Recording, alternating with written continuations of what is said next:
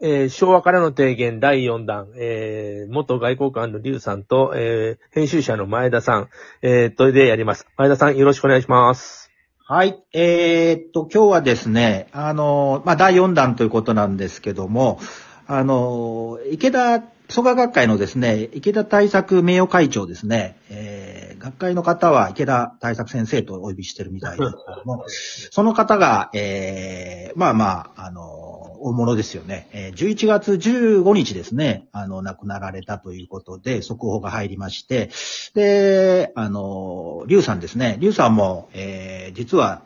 えー中南米に長く、あの、いらっしゃったので、池田大作先生とは、えー関係があったということで、その話を、えーしていただいて、えーその後、あの、まあ、宗教団体ですね、特に今旧、旧統一教会ですね、えー昨日かな、被害者救済法案が衆院えー通過して可決したりとかですね、そちらの方の話もありますので、こちらの、えー旧統一教会についてもですね、リュウさん、あの知ってることもあり、あるようですので、その話もちょっと今日は伺いたいなと思っています。では、ちょっとあの、池田大作さんですね、あの、どういったご関係があったか、リュウさんちょっとお話しいただけますでしょうか？そうですね。えー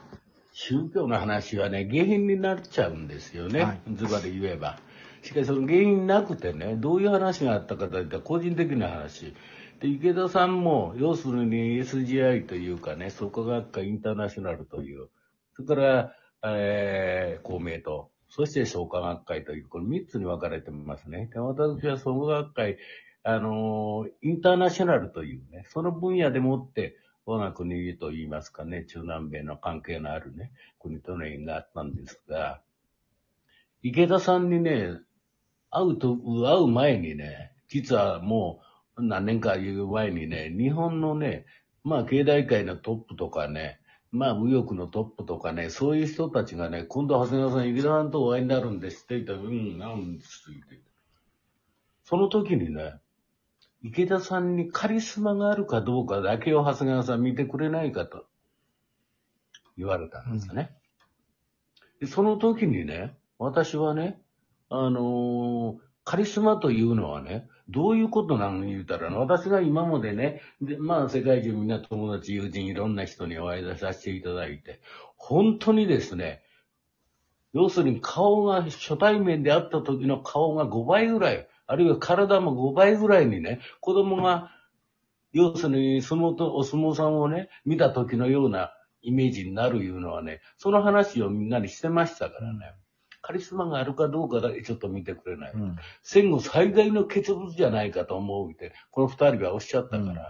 そうですか、いうような感じでお会いしたんですね。うん。で、それは何かと言ったら、池田さんが世界各国の、うん。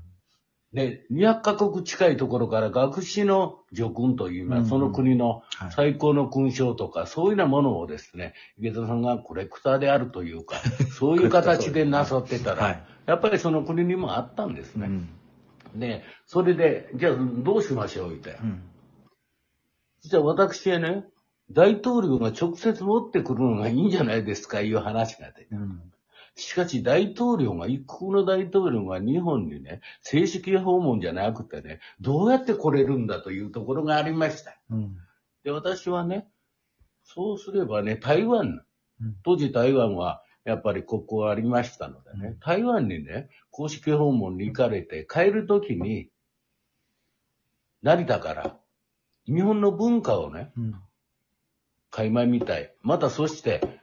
ね、文化だけではなくて、日本のね、そういう人物にもね、お会いできるかいう機会を作りましたらどうですか、いうような話になったんですよ。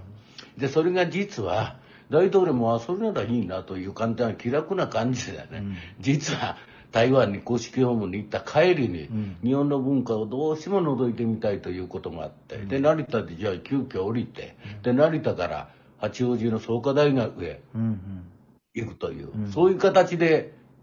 やったんですね。うん。で、それがね、別に外務省、普通大統領が来るいた外務省からね、皇室から大変ですよ。うん。あるいはその議員連盟とかね、うん政治家もそうやれや。うん。そのそれはどうですか？と言ったら、それがいいだろうということになって、実践にそれがなったのが、実は池田さんとのうんそういうお話でしたね。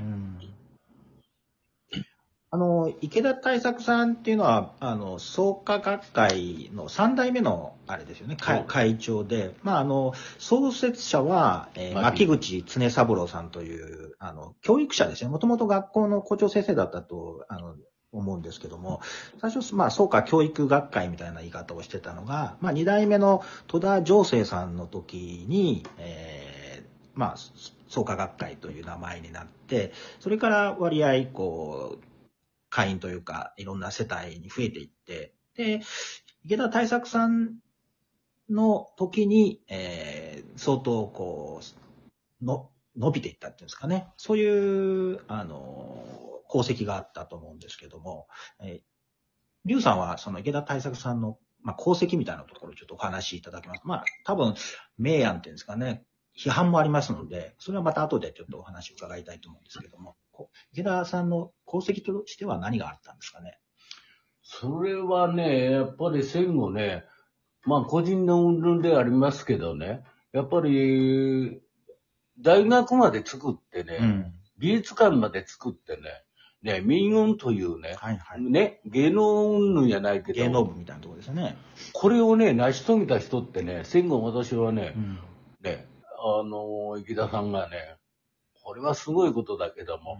池田さんだけの力ではね、そういうのができないだろうというように思っています。で私は池田さんはね、正直言って興味があったんですが、と言いますのはね、外国行ったらね、必ず宗教学という勉強、いうか、日本はどうなってるって言われるんです。うん。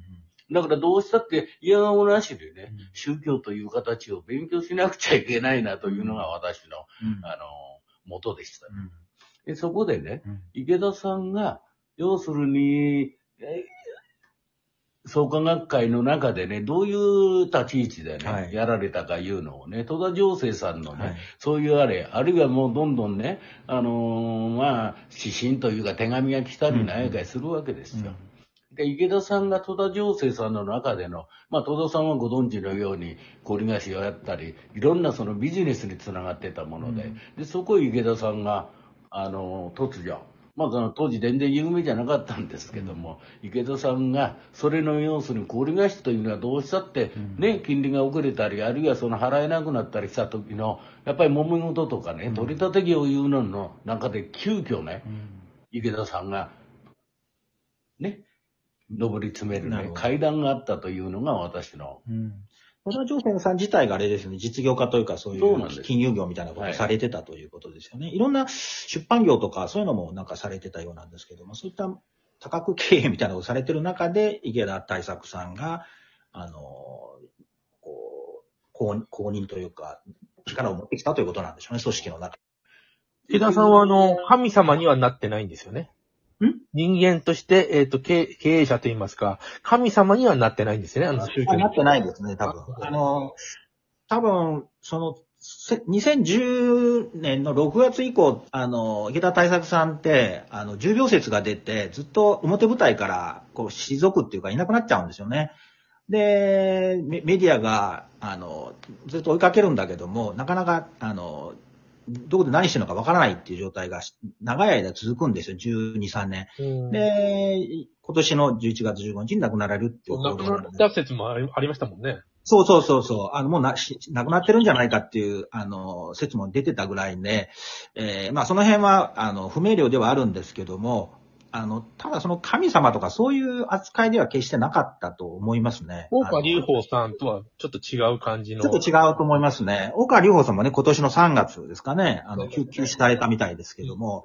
あの、そういう感じではなかったと思うんですよね。なんか、ものすごい勢いで、あの、僕なんかのイメージは戦後ですね、えー、戸田上生さんの頃は、えー、1950年代ですけども、75万世帯とか100万世帯目指せみたいな、そういうレベルだったのが、あの、池田大作さんが会長になった後っていうのは、えー、300万世帯とか、もう、まあ、その公式発表だとねもっと上なんですけども、まあ、その辺ちょっとわからないですよね。正確なとこはわからないんですけども、あの、相当な規模にもなって、それで池田大作さんの時に公明党がものすごく伸びてくるんですよね。